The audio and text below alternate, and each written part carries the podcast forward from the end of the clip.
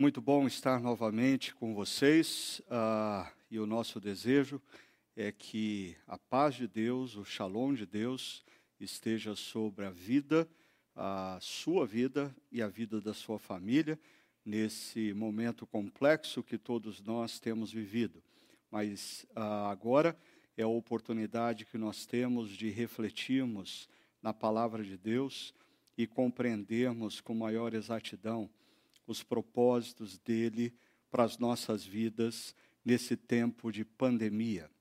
Para tanto, nós começamos é, na última semana uma nova série de reflexões. Nós estamos falando sobre reconstrução, a agenda de uma geração. Ah, essa pandemia gerada pela Covid-19 é, tem afetado todas as esferas da nossa sociedade a economia, a política, tem afetado todas as esferas da nossa vida, dimensão pessoal, profissional, familiar, e nós precisamos sim é, começarmos a orar e a refletir sobre um plano de reconstrução. Nós precisamos reconstruir a nossa vida, reconstruir a nossa família, o nosso casamento, a nossa profissão, a nossa empresa, a nossa organização e até mesmo por que não, as nossas próprias igrejas. E hoje nós vamos estar falando sobre esse desafio. Em tempos de pandemia, ah, nesse projeto de reconstrução, é essencial que todos nós tenhamos um compromisso de exercitar a compaixão. Para tanto, nós temos estudado a vida de Neemias, um personagem do Antigo Testamento, e você conhece a história de Neemias no livro de Neemias, que se encontra no Antigo Testamento. Deixa eu falar um pouquinho mais para você que ainda não conhece, ou para você relembrar quem é esse Neemias. Primeiramente, Neemias, ah, ele é ah, um judeu nascido ou que viveu no século V antes de Cristo, e ele nasceu durante o exílio do povo judeu, ah, não na Babilônia, mas na, na, no período do Império Medo-Persa. O povo judeu foi deslocado para a Babilônia, passou cerca de 70 anos na Babilônia. Ah, aí o Império Medo-Persa tomou conta de todo o território babilônico e passou a reinar durante muitos anos, antes que Alexandre o Grande invadisse também a, a, a, o Império Medo-Persa. E Neemias ele nasce nesse período de domínio do Império Medo-Persa. E diz a história bíblica que Neemias ele era copeiro do rei Artaxerxes. Aí ser copeiro do rei não significava guardar os copos do rei, mas era um cargo de altíssima confiança, porque a vida do rei dependia de Neemias. Neemias era responsável ah, por toda, toda a parte de alimentação do rei, pela supervisão ah, de tudo que era produzido em termos de alimento e bebida, a fim de que o rei não corresse o risco de ser envenenado. Então aí você imagina ah, o quanto o rei devia confiar em Neemias, e isso me faz lembrar, quando nós conversamos sobre fé no exílio, a importância que nós temos no mundo atual de homens e mulheres cristãos que atuam em diferentes áreas da sociedade com excelência, atuam com responsabilidade, influenciando aqueles que detêm o poder nas organizações, nas empresas e nos governos. Mas ainda, eu queria destacar para você que o evento específico que nós estamos estudando da vida de Neemias se dá por volta de novembro a dezembro do ano de 445. É impressionante como a Bíblia ah, nos dá precisão nessa data, ah, ao fixar a vida de Neemias e o, e o episódio que nós estamos estudando, ah, num período muito específico do reinado do rei Artaxerxes. Ah, Neemias se encontrava em Suzã, que era uma das capitais do Império Medo-Persa, a, a capital de inverno do rei, quando ele recebe a visita do seu irmão Anani. E Anani traz notícias de Jerusalém, traz notícias do território de Judá. Ah, eu só queria lembrar você que Neemias, ah, bem possivelmente, nasceu, como eu disse, durante o Império Medo-Persa, no exílio. Neemias não conhecia Jerusalém. Neemias não conhecia o território de Judá. Neemias ah, era a quinta geração desde que os seus ancestrais deixaram o território de Judá e foram levados cativos pelo império babilônico na época, quinta geração. Mas veja o que acontece. Ah, diz o texto no verso 2: Anani, um dos meus irmãos, veio de Judá com alguns outros homens, e eu lhes perguntei acerca dos judeus que restaram, os sobreviventes do cativeiro, e também sobre Jerusalém. Eu queria destacar aqui essa expressão, eu lhes perguntei. Ah, porque, como eu disse, Neemias faz parte da quinta geração de judeus que viviam longe de Jerusalém, viviam longe do território de Judá. E o que para mim é impressionante, como Neemias, apesar de distante de Jerusalém, tanto geograficamente como historicamente, ele mantém vínculos com a sua própria história e ele tem interesse pelo outro. Deixa eu tentar atualizar isso. Ah, o que Neemias está fazendo seria mais ou menos como um dos meus filhos interessado em saber como que estão os homens e mulheres de uma vila na Itália, a vila de onde os meus bisavós saíram para virem para o Brasil. Ah, imagine os meus filhos preocupados em saber se as pessoas daquela vila, se as, as crianças daquela vila estão bem protegidos nesse momento de pandemia. Bem possivelmente os meus filhos nem sabem o nome da vila de onde os, os meus bisavós saíram no passado. Por quê? Nós fazemos parte de uma geração altamente centrada no presente e com os olhos voltados para o futuro. Ah, o Robson Cavalcante, pastor anglicano já falecido, já na década de 90 costumava dizer ah, que a nossa geração é uma geração que sabe absolutamente tudo o que aconteceu nas últimas 24 horas, mas tem pouquíssima consciência do que isso significa à luz dos últimos 24 anos. Nós somos uma geração tão centrada no nosso próprio umbigo, tão centrado no nosso próprio presente, que até mesmo aqueles que são cristãos, discípulos de Cristo, têm transformado a missão em algo individual. Qual é a sua missão. Ah, esse é um conceito secular, esse é um conceito do mundo corporativo. Descubra a sua missão.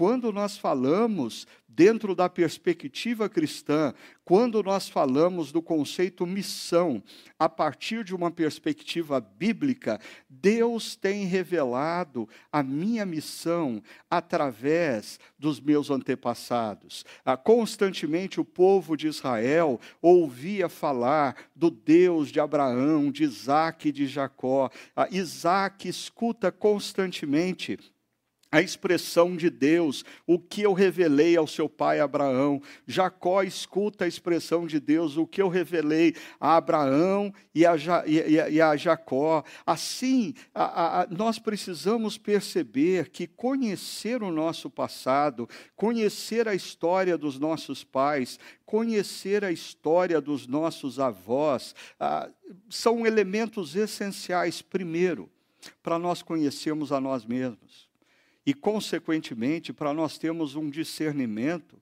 acerca da nossa própria missão. A nossa missão não é algo que Deus deu a um indivíduo. A nossa missão é parte do que Deus deu a um povo, o que Deus tem dado de geração em geração.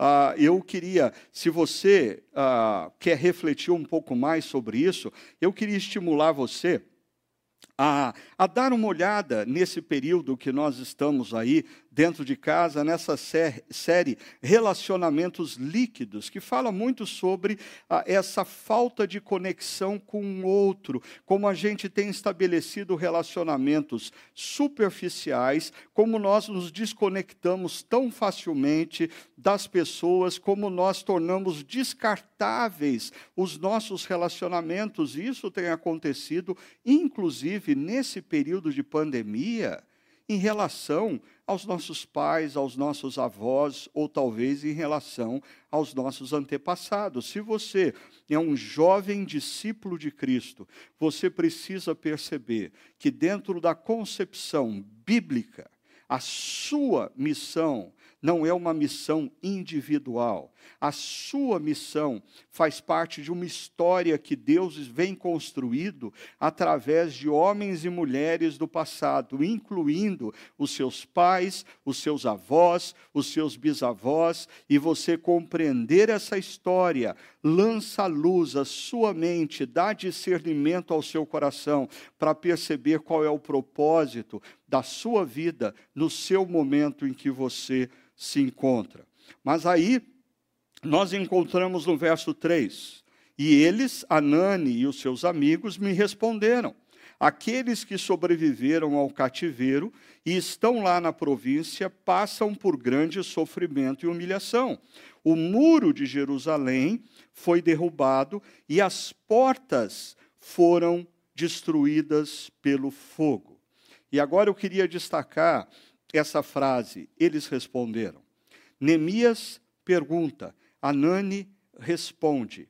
E é interessante, o que Anani responde é uma informação que vai gerar grande impacto sobre a vida de Neemias. Perceba, o que nós temos aqui é uma conversa aparentemente informal, uma conversa aparentemente ordinária. Por um lado, Neemias pergunta, por outro lado, Anani responde, informação é dada. No entanto, em meio a essa informação, emerge discernimento.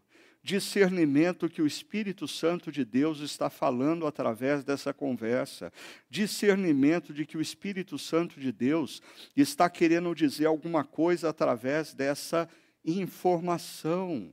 Ah, por isso que nós, como cristãos, precisamos ser conhecidos como pessoas constantemente atentas, atentas ao mover de Deus nas nossas histórias, a voz do Espírito através dos acontecimentos e através dos encontros que temos, mesmo aqueles que nos parecem altamente ordinários. Essa informação lança luz na mente e no coração de Neemias, discernimento, gerando uma agenda. Uma agenda que vai determinar grandemente a missão de Neemias nos próximos anos e décadas da sua vida.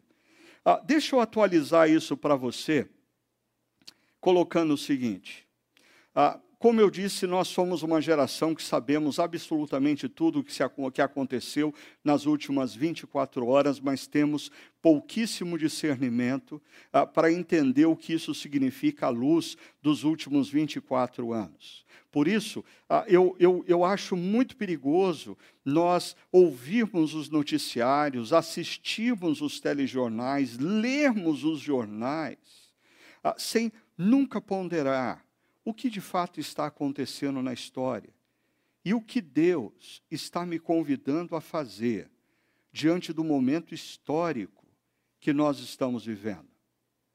Ah, é um perigo muito grande você construir a sua história mais uma vez a partir de você mesmo, como se você, os seus sentimentos e os seus sonhos fosse o centro de todas as coisas. Esse é um projeto não cristão, não derivado das palavras de Jesus, do discipulado cristão, mas esse é um projeto altamente humanista. Quando você vê a tudo e a todos tendo você no centro, olhando para o seu próprio umbigo e pensando como essa pandemia está me privando de determinados prazeres, como essa pandemia afeta a minha vida profissional. Pare e pense de maneira mais ampla o que Deus está fazendo na história através dessa pandemia, o que Deus está fazendo na sociedade brasileira através dessa pandemia, o que Deus está querendo fazer nas nossas famílias e igrejas através dessa pandemia,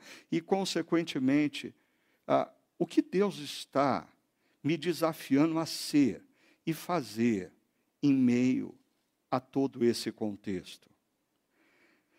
Eu tenho duas fotos que eu guardo com muito carinho. Eu tirei essas fotos no, no Museu de Billy Graham, que tem no Wheaton College, uma cidadezinha próxima da cidade de Chicago, nos Estados Unidos. Eu não sei se você consegue enxergar ah, com clareza o que está na tela, mas são duas fotos ah, do grande pastor e evangelista, servo de Deus, Billy Graham. E o que me chama a atenção nessas duas fotos é ele, perceba, com a Bíblia aberta mas os jornais espalhados pela cama.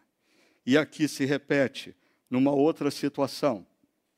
Ele, com a Bíblia nas mãos e olhando as principais notícias do dia.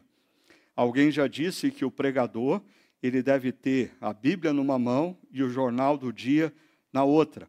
O jornal do dia nos levanta as perguntas, a Bíblia nos apresenta a resposta. Pelo jeito, Billy Graham ah, era um homem que levava isso a sério.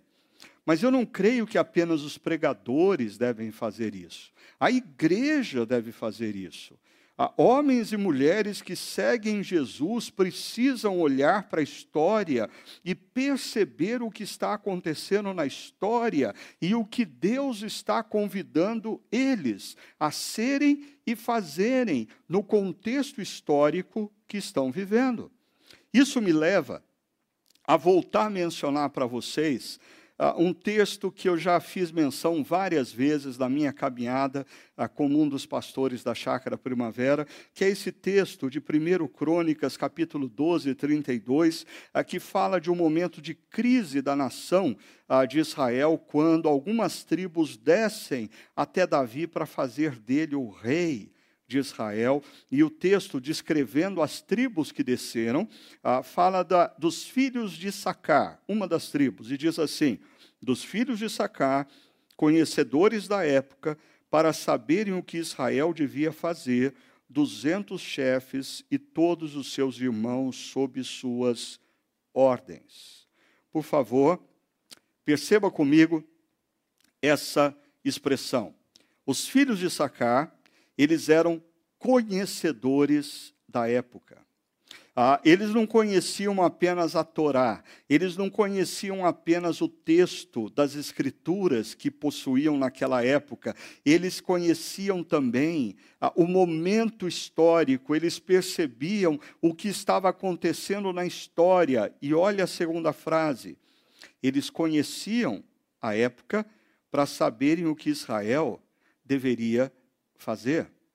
Consequentemente, nós, como igreja, nós, como cristãos, devemos sim orar, devemos sim ler a Bíblia, refletir sobre os ensinamentos bíblicos, mas nada disso vai fazer sentido e diferença se nós não percebermos o mundo em que nós estamos vivendo, os desafios que emergem e como nós vamos ter que viver como cristãos nessa nova realidade que se apresenta diante de nós.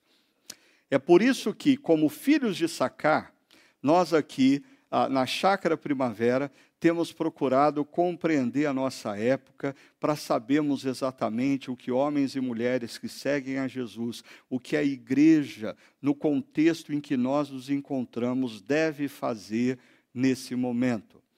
Alguns de vocês, pastores, presbíteros, diáconos, líderes de grupos pequenos, líderes de ministérios da nossa comunidade, já tiveram contato ah, com ah, esse material, a chácara diante do novo normal. Ah, alguns de vocês que são membros da nossa comunidade, ao longo dessa semana, vão poder ter contato, se assim o quiser. Nós vamos ter três encontros abertos ah, para a membresia e para os participantes da nossa comunidade que se interessam em conhecer mais profundamente quais são os passos que a nossa comunidade está dando nesse momento histórico e por onde nós pretendemos seguir. Mas deixa eu mostrar para vocês algumas coisas que eu creio que são básicas e que devem unir o nosso pensamento como discípulos de Cristo Jesus nesse momento histórico. O primeiro deles é nós precisamos reconhecer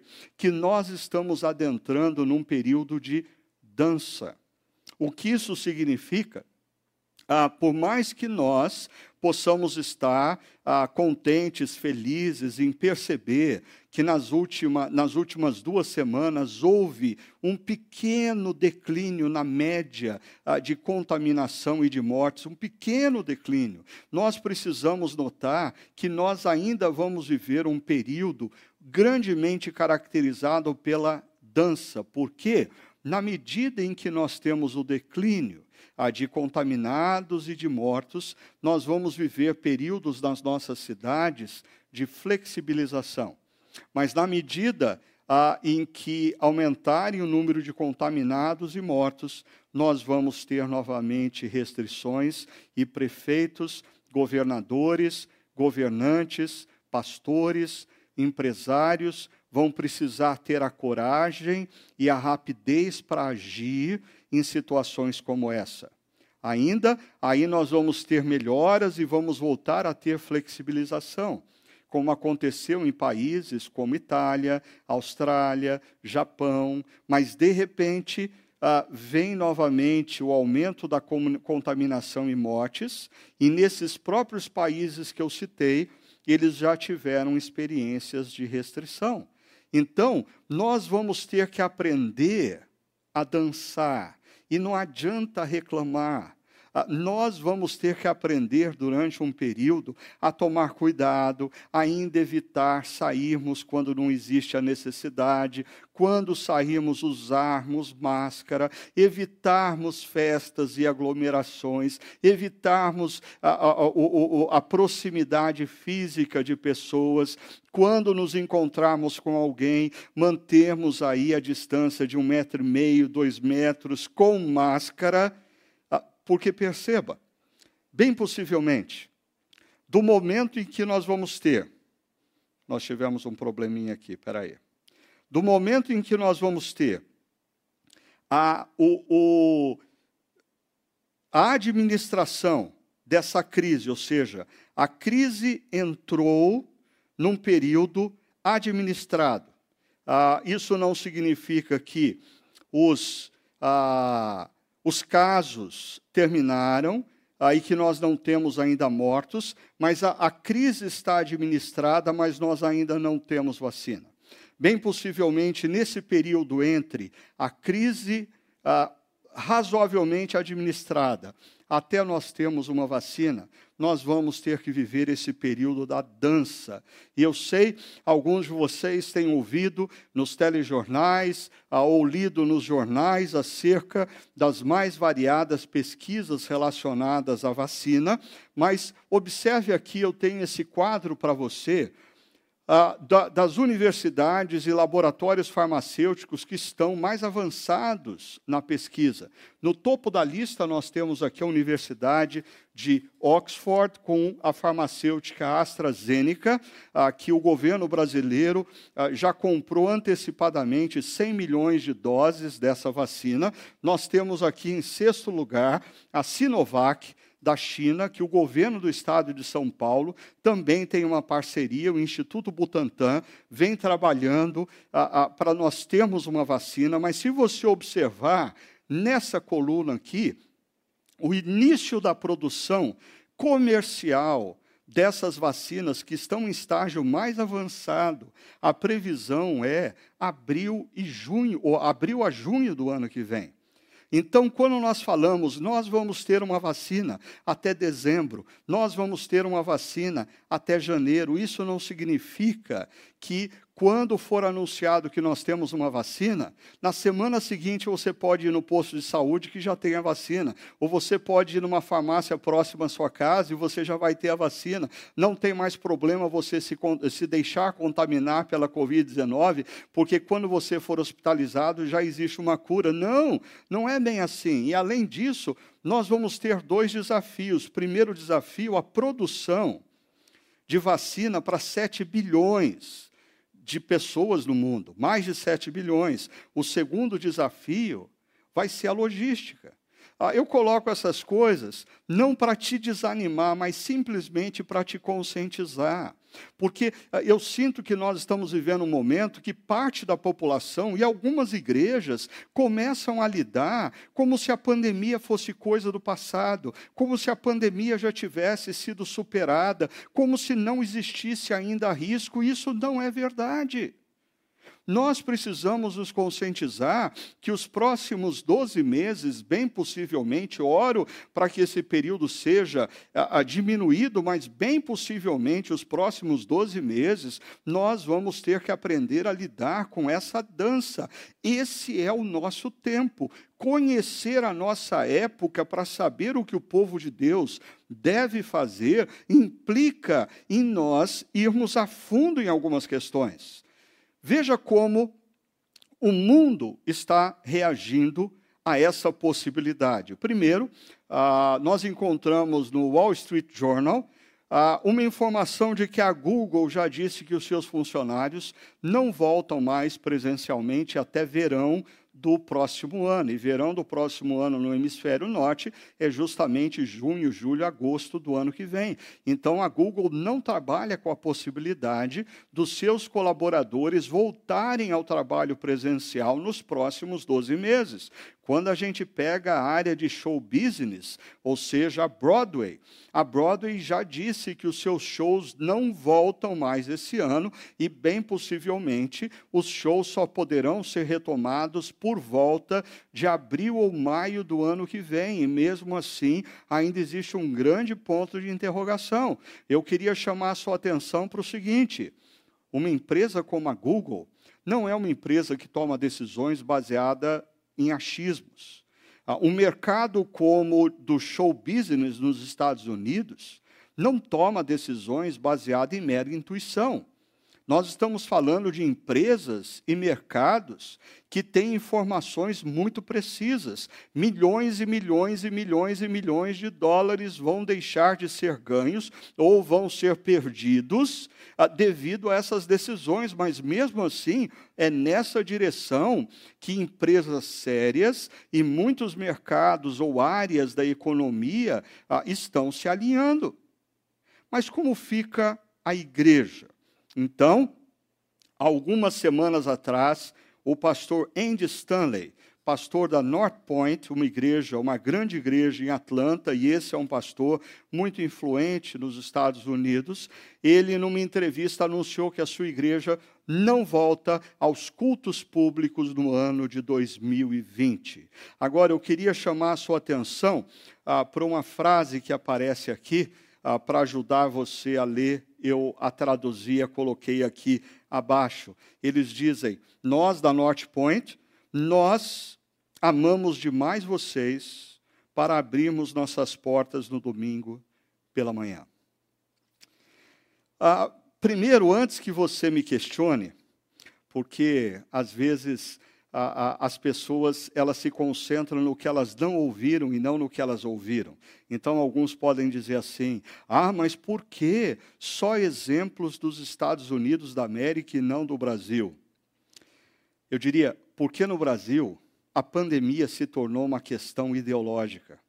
E abrir ou não abrir uma empresa, abrir ou não abrir uma igreja, se tornou uma questão ideológica. E eu não creio que, que abrir ou não abrir a igreja, ou reabrir ou não reabrir a igreja, deva se transformar numa questão ideológica. Eu creio que essa é uma decisão que envolve amor, compaixão e grande responsabilidade. Deixa eu explicar isso para você. Mesmo as igrejas que estão reabrindo as suas portas, ah, nessas últimas semanas, ou na nossa cidade, ah, no domingo, ah, na data de hoje, ah, essas igrejas têm restrições. Pessoas com mais de 60 anos de idade não podem estar nas reuniões. Ah, casais com crianças com ah, menos de 12 anos de idade não podem estar nas reuniões porque não tem programação ah, para as crianças. Pessoas com doenças crônicas, mesmo aquelas entre aí 12 anos de idade e 59 anos, não podem estar nas reuniões. Logo, que tal nós pensarmos da seguinte maneira? não reabrir as nossas comunidades, as nossas, os nossos encontros e continuar incentivando você a, a, refletir sobre a palavra de Deus e adorar a Deus no contexto da sua família, investindo para que a, essa, esse momento chegue na maior qualidade possível a, no seu lar, no seu aconchego. É um, é um ato de amor, é um ato de compaixão. Por quem? É um ato de amor e compaixão por aqueles que têm mais de 60 anos de idade e que não vão poder se reunir conosco se nós abrirmos as nossas portas. É um ato de amor e compaixão por aqueles que têm crianças com menos de 12 anos que também não vão poder estar conosco se nós reabrirmos as portas. Ah, é um ato de amor e compaixão com aqueles que são portadores de doenças crônicas que não vão poder estar conosco. É um ato de compaixão e amor para com aqueles que não vão estar conosco, mas que os jovens da sua casa, as pessoas da, da sua convivência vão estar num momento de adoração público e em algum momento da semana vão estar em contato com esses que não podem ter contato com o vírus em hipótese alguma. Eu sei, alguns de vocês estão pensando assim: ó, oh, desculpa, Ricardo, mas eu não tenho menos de 12 anos de idade, eu não tenho mais de 60 anos de idade, eu não tenho doenças crônicas, por isso que eu estou querendo que a igreja reabra logo para eu estar tá lá. Pois é, é, é esse pensamento individualista que eu estou convidando você a repensar através dessa reflexão. Ah, porque você que tem mais de 60 anos, você que tem menos de 12 anos, você que não tem enfermidades crônicas, eu quero convidar você a exercitar compaixão e amor por aqueles que não poderiam estar conosco se nós reabríssemos os nossos encontros públicos. Perceba, como chácara primavera, como que a gente está respondendo a isso? Primeiro, ah, definindo e compreendendo claramente qual é a nossa missão. Ah, nós, como comunidade cristã, ah, ah nós não precisamos de prédios, nós não precisamos de encontros públicos nesse momento. Historicamente, o povo ah, de Deus no Antigo Testamento passou 12 anos sem poder se reunir no templo e nem por isso a fé esmoreceu, muito pelo contrário, eu acho que houve uma depuração, porque aqueles que são meros consumidores se dissipam ao longo disso, mas aqueles que são discípulos de Jesus ah, vão buscar aprofundamento na palavra, vão buscar perseverança nesse momento e a nossa missão como comunidade Chácara Primavera sempre foi e continua sendo comunicar a vida em Jesus de forma contemporânea e nós nunca fomos tão contemporâneos como nesse momento transmitindo os nossos encontros. A criativa nós nunca tivemos que ser tão criativos como esse momento. Acolhedora nós nunca tivemos que nos empenhar tanto para acolher famílias da nossa comunidade, fora da nossa comunidade, que estão passando por dificuldades e transformadora. Essa é a obra que o Espírito Santo vai fazer enquanto nós comunicamos a vida em Jesus de maneira contemporânea, criativa e acolhedora. O Espírito Santo atua transformando. Ainda, nós estamos decididos a simplificar nossas, nossas estruturas, nos concentrando no que é essencial.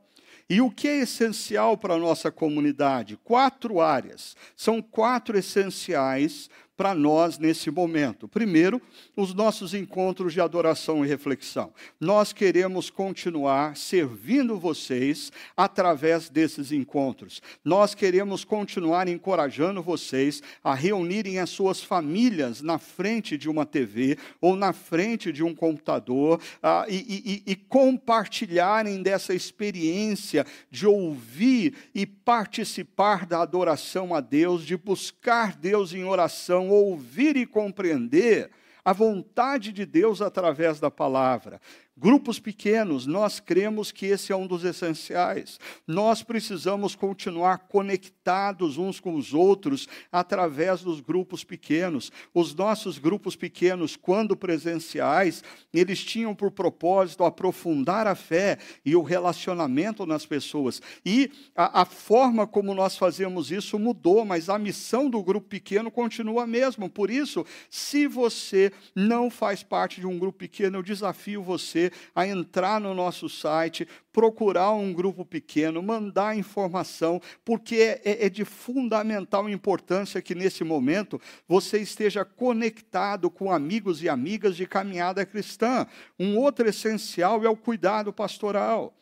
A nossa equipe pastoral tem estado empenhada em, em, ligar, em telefonar, em ouvir a voz e se deixar ouvir pelos membros da nossa comunidade, a fim de cuidarmos das pessoas, a fim de intervirmos na vida de pessoas e famílias que estão passando por situações de crise, seja de ordem emocional, seja de ordem financeira. E o quarto essencial são as nossas ações de compaixão. A nossa diaconia tem se dedicado a não deixar que absolutamente nenhuma família da nossa comunidade passe qualquer tipo de necessidade. Nós queremos viver a experiência de Atos 2 do nosso contexto. Nós queremos olhar para trás um dia e poder afirmar que nenhuma das famílias da nossa comunidade passou por dificuldade uh, sem ser acolhida e sem ser suprida. Mas nós também estamos atentos aqueles que sofrem do lado de fora da igreja. Eles não participam da comunidade, mas a comunidade tem uma missão para com eles. E por fim, é hora da gente discernir forma de essência. O que nós fazíamos antes de março de 2020, quando nos reuníamos presencialmente, quer nos encontros aos domingos, quer nos grupos pequenos, nós, a adoração é essência a, a adoração presencial é forma. A, a, o estudo da palavra com relevância e integridade é essência. A, pregação relevante e íntegra presencial é forma. Por isso, nós precisamos ter em mente o seguinte: em vários aspectos, a forma como fazemos a missão pode ter mudado, mas a essência continua sendo a mesma. Então, essa é a hora da gente se libertar, se libertar das preferências, se libertar do individualismo, se libertar da tendência do nosso coração de querer suprir a nossa própria vontade e desejo e se abrir para essa oportunidade que Deus nos dá de, como igreja, fazermos diferença na vida de pessoas. Para isso, é de fundamental importância nós relembrarmos o nosso tema dessa reflexão. Exercite compaixão. E como isso vem à tona na vida de Neemias? Perceba, nós já falamos que ele recebe de Anani a informação. A questão é, não é a informação que vai mudar a vida de Neemias, que vai mudar a história de Neemias e que vai mudar a realidade dos moradores da cidade de Jerusalém que estavam sofrendo e sendo humilhados. O que vai fazer com que exista mudança é a reação que Neemias tem à informação que recebe. Muito se tem dito que a pandemia e todo o sofrimento que nós estamos passando, ah, essas coisas não vão mudar quem você é, ah, não vão tornar você melhor ou pior. O que vai mudar você para melhor ou para pior é a reação que você está tendo, a forma como você reage a esse momento, a forma como você realinha a sua vida, as suas prioridades, as suas atitudes diante desse momento de crise, pode fazer de você uma pessoa melhor, mas pode fazer também você de você uma pessoa pior. A, a maneira como você lida com esse momento pode tornar a sua família e o seu casamento melhor, como pode tornar seu, a sua família e o seu casamento é, bem piores.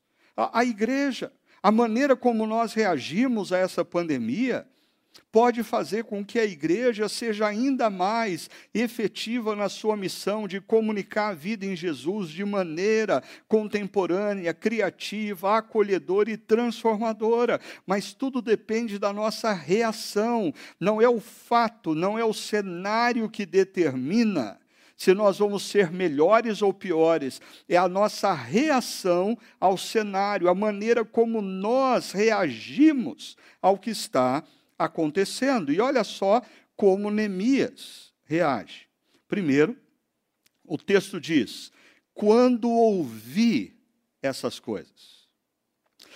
Ah, eu não sei se essa história seria possível de acontecer nos dias atuais. Ah, porque eu imagino que se fosse nos dias atuais, é, possivelmente Anani chegaria na casa de Neemias e Neemias estaria no sofá da casa dele olhando para o celular, lendo as mensagens de WhatsApp. Anani estaria aproveitando que na casa de Neemias, no Império Medo-Persa, tinha um bom uh, sinal de Wi-Fi, se conectando à internet uh, e dando uma olhada no seu Instagram. Primeiro, a conversa desses dois seria bem possivelmente bem mais superficial do que foi. Segundo, uh, dificilmente Neemias levantaria os olhos do celular para olhar nos olhos de Anani e fazer uma pergunta tão profunda como a que ele fez: Como estão as pessoas na cidade de Jerusalém? Até porque Neemias trabalharia, trabalharia com o seguinte pressuposto: a hora que ele quiser saber como as pessoas estão, ele acessa a internet e dá uma olhada ah, na folha de Jerusalém ou no estado de Judá, ah, e ali ele vai encontrar todas as informações. É isso que tem acontecido com a gente. O fato de nós partirmos do pressuposto de que a qualquer momento nós temos todas as informações que nós precisamos, nós não atentamos mais nem para o momento de reflexão da palavra. O fato de você saber que a qualquer momento você pode acessar essa própria pregação e reflexão, faz com que você não tenha ouvidos atentos ao que está sendo dito. Isso tem afetado as nossas conversas. Nós somos incapazes de, de, de refletirmos e, e, e, e conversarmos com profundidade por quê? Porque nós estamos o tempo todo com a nossa atenção dividida. Um membro da família está compartilhando o que tem passado no seu trabalho, enquanto outro membro na mesma mesa está checando o WhatsApp e o outro membro está assistindo a TV, o noticiário, e o outro membro está checando o seu Instagram. Isso tem afetado profundamente não apenas a profundidade dos nossos diálogos, mas a implicação desses diálogos para as nossas vidas. Perceba, Neemias dedica atenção, e a atenção gera em Neemias compaixão, porque ele ouviu com atenção. O texto diz que quando Neemias ouviu o que Anani contou, ele se sentou e chorou. Tamanho impacto da informação. Mas eu temo que nós estejamos vivendo momentos em que nós temos tanta informação, e informação é em excesso, que nós estamos perdendo a capacidade de nos sensibilizar com as informações. Diariamente, nós ouvimos falar de mais mil mortes, em média. E a gente vai perdendo a sensibilidade do que significa isso. Perceba, Neemias, quando escuta a informação, ele chora, mas eu queria chamar a sua atenção para um fato muito importante. Dá uma olhada na tela. Ele não chora por si mesmo, ele chora pelo outro. Porque chorar por si mesmo, quase que todo mundo que é razoavelmente normal, nos últimos cinco meses, em algum momento derramou lágrimas, em algum momento chorou porque estava longe de ente querido, chorou porque a situação financeira estava perdendo o controle, chorou porque queria fazer coisas que no passado fazia e que não pode mais fazer. Chorar por si mesmo, em meio ao momento que nós estamos vivendo, é simples Quase que todo mundo passou por isso. A grande questão é: qual foi a última vez que você chorou pelo outro? Porque perceba, a compaixão é um sentimento que não se confunde com a indignação. A, a indignação, é, ela, ela meio que faz parte da compaixão, mas a compaixão é um, sobre, é um sentimento que sobrepõe a própria indignação. Deixa eu te explicar isso. Você olha uma situação e você fica indignado com os opressores que estão gerando aquela situação com os causadores daquela situação de dor. E existe o, o, perigo de você, na sua indignação, não exercitar compaixão porque você está focado no opressor, no causador, na busca por vingança, e você se esquece daquele que está debaixo do joelho de um policial opressor. Ah, é, é, é, é muito perigoso, porque ah, eu tenho visto muitas vezes nos posts da internet, entre os jovens, muita indignação e pouca compaixão. Ah, eu não estou querendo dizer que nós não devemos ter indignação para com a injustiça, para com a opressão, para com a violência, para com a miséria. Nós precisamos sim sermos pessoas indignadas para com tudo isso que está errado. Mas quando a indignação sobrepõe a compaixão, nós perdemos o caráter de Cristo nas nossas vidas. Nós deixamos de nos parecer com Cristo nas nossas próprias vidas.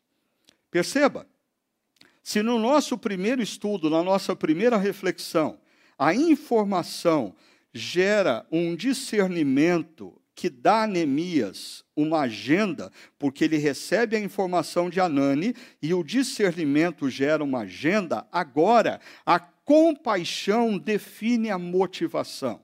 Por que, que Neemias vai se mover na direção de Jerusalém? Para vingar os que estão sofrendo? Não. Ah, para ajudar e acolher os que sofrem. Perceba, a compaixão ela deve ser a fonte motivadora de toda e qualquer decisão que uma igreja, que um discípulo de Cristo, um homem ou mulher que segue a Jesus, faz. Quando uma igreja toma a decisão de reabrir ou não reabrir não, a, a, base da motivação não pode ser ideológica, a base da motivação não pode ser achismo, a base da, da motivação não pode ser intuição, a base da decisão precisa ser, sim, a compaixão. Quando uma comunidade cristã, quando uma ONG se move na direção dos mais miseráveis da cidade, nós precisamos tomar muito cuidado para a base da nossa motivação não se tornar o que as pessoas vão dizer de nós nas redes sociais, porque nós postamos lá que estamos ajudando os mais pobres. Não, cuidado, a base da nossa motivação precisa ser sempre a compaixão. Ah, dê uma olhada, por exemplo, no ministério de Jesus. Mateus capítulo 9, verso 36 diz que ao ver as multidões, Jesus teve compaixão delas porque estavam aflitas e desamparadas como ovelhas sem pastor. Ah, eu me lembro de uma conversa que eu tinha, ou tive com um pastor nos últimos anos. Ah, e ele me falava um pouco do seu ministério. Ah, e eu fiz uma pergunta a ele. Eu disse: ah, Qual foi a última vez que você chorou pelo sofrimento e a dor de outros? E foi impressionante perceber que aquele pastor não se lembrava um momento da sua vida que ele ah, tivesse chorado pela dor e pelo sofrimento de outro. E, e como na nossa reflexão constantemente pastores missionários fazem uso do nosso momento aqui para se alimentarem, para serem desafiados, eu preciso dizer isso para pastores e missionários. O ministério que nós realizamos não tem sentido nenhum se a base do nosso ministério não for a compaixão pelas pessoas. Absolutamente nada do que a igreja faça faz sentido se a base da nossa motivação não for a compaixão por vidas, a, o amor por pessoas, porque Jesus não andava pelas cidades pregando o evangelho, curando enfermidades, expulsando demônios, porque ele queria provar para o mundo que ele detinha todo o poder. Não, não é essa base da motivação de Jesus. A base da motivação de Jesus nos é apresentada até mesmo em João 3,16. Porque Deus amou o mundo de tal maneira, porque Deus teve compaixão dos homens e mulheres perdidos e distantes dele. Por isso, ele se moveu na direção desses homens e mulheres. Ah, e fica muito claro a gente compreender tudo isso quando a gente vai para a primeira carta de Coríntios, capítulo 13, verso 1 a 3, ah, um texto muito é, pregado e refletido nos casamentos e que pouco tem a ver com amor romântico e tem muito a ver com amor atitude, com essa compaixão que se move na direção daquele que sofre, essa compaixão que entre optar pela indignação, volto a dizer, a indignação faz parte do processo, mas a compaixão, o amor pelo que sofre, deve sobrepor todas as nossas ações, todas as nossas decisões. E diz o apóstolo Paulo: ainda que, ainda que você tome a decisão de abrir ou reabrir a sua igreja, ainda que você reúna 5 mil cestas básicas para distribuir entre os pobres da cidade, ainda que a sua igreja tenha 10 mil pessoas simultaneamente na internet, ainda que você faça o que você você faz e se vanglorie pelo que tem feito, diz o texto, se não tiver amor, nada disso valerá. Nada disso. Assim, eu queria caminhar para a conclusão, desafiando vocês a três formas de você exercitar a compaixão a partir dessa reflexão. Ah, eu queria deixar bem claro para você: ah, o desafio maior para você exercitar o seu coração a compaixão ah, passa por coisas simples, como talvez no dia de hoje você tomar a decisão que você vai gastar tempo ouvindo o que pessoas à sua volta têm a dizer com mais atenção. Talvez o exercício da compaixão para você hoje comece com você dedicando algum tempo para ouvir o seu pai, a sua mãe, o seu avô, a sua avó, ouvir as histórias que eles têm para contar e que lançam luz sobre o seu presente. Compaixão não é um exercício complexo. Compaixão se dá em pequenas atitudes, ouvir com atenção, ter empatia para com o sentimento dos outros. Talvez o exercício da compaixão mude, hoje eu espero isso, mude a forma como você vai assistir o telejornal ou vai ler o jornal de hoje. Mas deixa eu te dar três aplicações práticas, principalmente para você que nos acompanha como membro ou participante dessa família estendida da Chácara Primavera. Primeira delas, nós temos levantado o que nós chamamos de caixa de esperança, com alimentos básicos, ah, com um kit de segurança, eh, máscaras, álcool gel, ah, com um livro infantil e com um devocionário para adultos. Aqui na foto, eu não sei se você consegue ver, mas a alegria dessa criança, não com toda a quantidade de alimento que está sendo doado, ah, mas com um livro que ele recebeu. Ah, essa semana que se passou, a Sônia, minha esposa, é, foi encontrada numa rede social por uma pessoa que recebeu uma cesta dessa.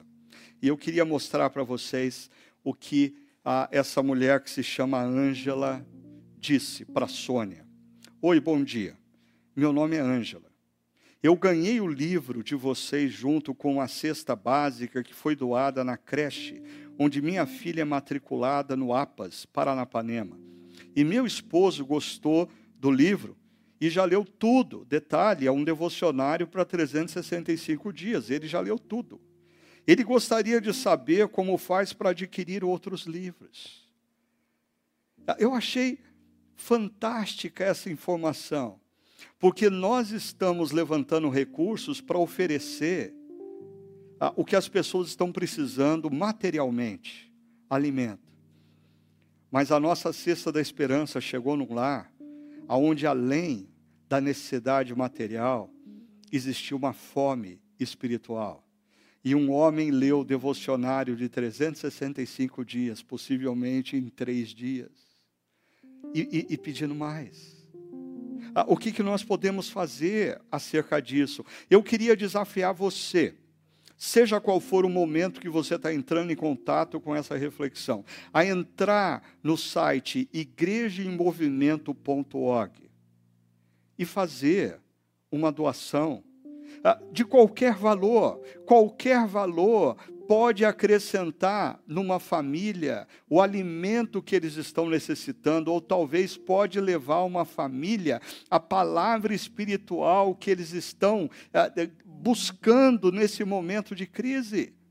Você pode doar é, é, o número preciso de uma, duas, três, cinco cestas da esperança, mas qualquer valor que você ofertar ah, será conduzido e será levado em forma de alimento, em forma de proteção, em forma de fonte de espiritualidade para as famílias que vivem em situação de pobreza e miséria na nossa cidade. Isso é exercitar compaixão. Compaixão não é você dizer eu sinto compaixão. Compaixão é algo que te move a fazer algo, como aconteceu com Neemias e nós vamos ver nas próximas semanas. Segunda atitude prática. Nesse exato instante, está sendo postado nas nossas redes sociais, nos nossos grupos de liderança, dos grupos pequenos, e nós esperamos então que os líderes de grupos pequenos distribuam também entre os participantes essa imagem que aponta para o número de mortos da última noite, os últimos registros, dizendo: lamentamos a cada instante as perdas. Ah, nós queremos, como igreja, dizer que isso não é meramente número para nós, são vidas e nós lamentamos e choramos. Eu sei, alguns de vocês podem dizer, mas nós não vamos celebrar os recuperados. Sim, nós celebramos os recuperados e as famílias daqueles que tiveram é, recuperados já tiveram a sua grande recompensa, que, ter, que, que foi ter os seus queridos e queridas de volta ao convívio. Mas e aquele lugar no sofá que nessa manhã está desocupado. E aquela cadeira em torno da mesa do almoço que está desocupada. E aquele quarto que está vazio. Nós precisamos dizer para as pessoas que estão sofrendo a perda dos seus queridos, que como igreja, nós lamentamos com eles porque se você atentar para o texto de Neemias, quando ele ouviu acerca da dor do outro, ele se sentou, ele chorou e ele lamentou por dias como igreja. Quando você compartilhar nas suas redes sociais, quando você compartilhar entre os seus amigos e parentes, você vai estar dizendo que nós, como igreja, lamentamos com aqueles que sofrem nesse momento. E por fim, a última maneira prática de você exercitar compaixão um auditório vazio, como aqui o nosso nesse momento, um pastor refletindo acerca da palavra, voltado para uma câmera, como eu estou fazendo aqui nesse momento. Mas é interessante você pensar que isso é exercício de compaixão. Eu sei Alguns de vocês estão dizendo: eu não vejo a hora de voltar a me reunir, eu preciso disso, ok. Mas esse é o momento de você perceber que Deus te convida a abrir mão do que é bom para você, abrir mão dos seus desejos e exercitar o amor pelo outro, a compaixão pelo outro se nós tivéssemos reaberto as nossas portas nessa manhã, várias pessoas acima de 60 anos não estariam aqui, vários pais com crianças de menos de 12 anos não estariam aqui, várias pessoas com enfermidades crônicas não estariam aqui. Quem estaria aqui?